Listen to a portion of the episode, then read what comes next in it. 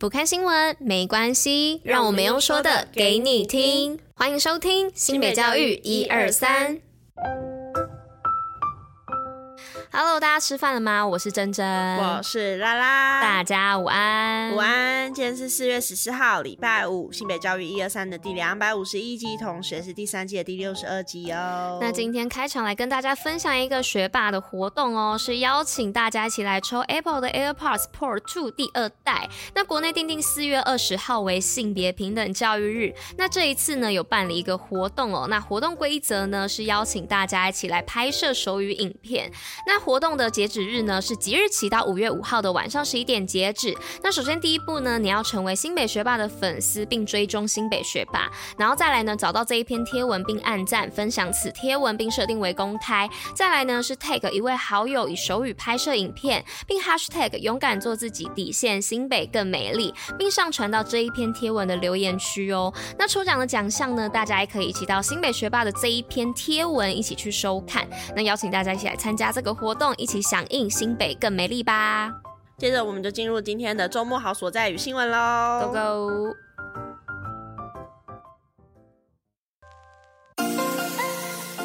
新北周末好所在。那今天的好所在要说哪里呢？是深澳渔港春游必访渔港风光。那随春风来钓鱼，欣赏疗愈美景，海钓圣地深澳渔港大潭在地海鲜，搭船出海。深澳渔港是新北市瑞芳区重要的渔产基地，临近基隆屿、彭佳屿等天然渔场。随着传统渔业的转型，深澳渔港逐渐成为北台湾娱乐渔船的观光海钓重镇，拥有全国数量最多的娱乐渔船，可以出海赏景。每年的三到九月呢，可以从深澳出海体验钓小卷及白带鱼。除了可以体验海钓、满足钓鱼的乐趣之外呢，港内也有众多平价的美食小吃哦，甚至可以两百七十度广阔的看到海天步道以及远眺酋长岩哦，还有九份山城等无敌海景。趁着周末，全家大小一同出游吧。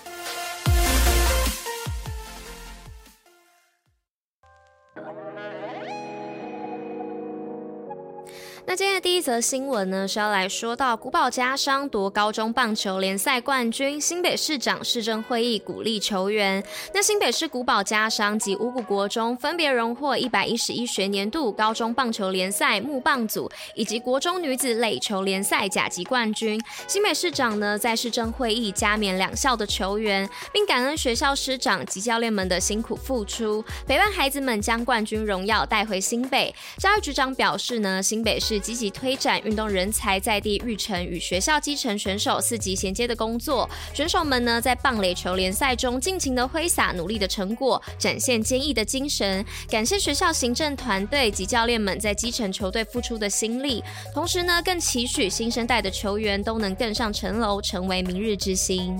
好，那今天的第二则新闻是国际课程专家来台，新北学习共同体在精进，聚焦理解力的教育学。今年新北市学习共同体的推动主题为理解力策略，从领导人培训、原点读书会、各区月例会，再到市级公开课，均从提高学生对学科知识的理解力出发。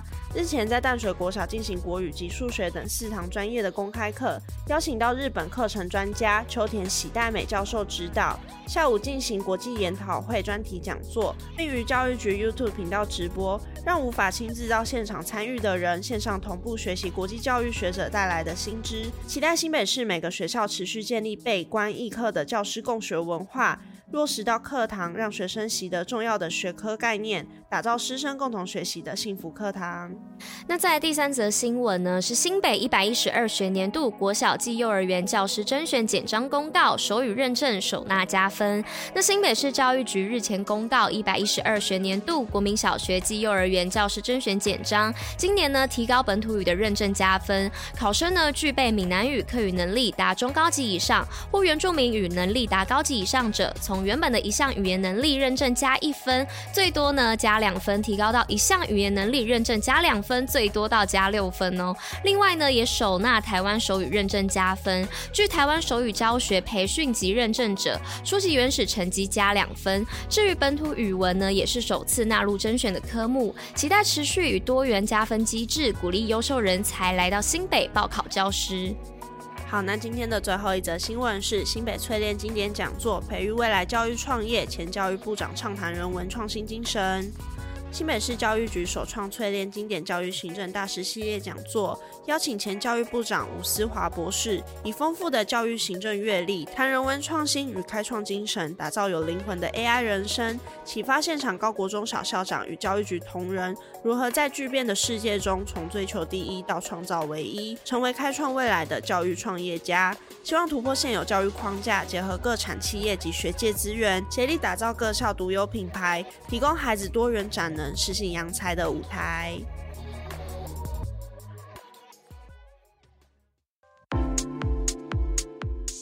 西北教育小教室知识补铁站。好，那今天的知识补铁站要来跟大家分享，长出逆天獠牙是用来戳穿自己的脑袋。科学家解析鹿豚超反常演化。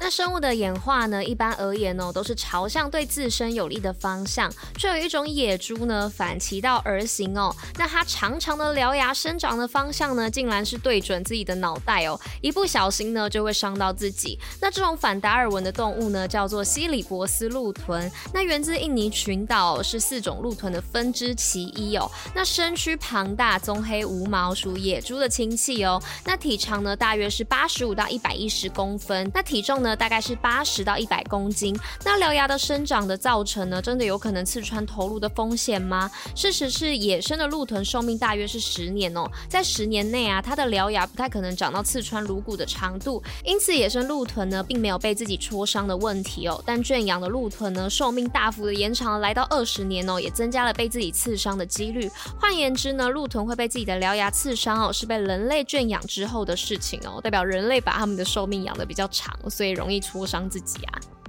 好的，那今天的知识补铁站就到这里啦。那今天的新北教育一二三第两百五十一集也到这里喽，我们下周见，拜拜，大家拜拜。鹿豚野猪，鹿豚野猪，野猪。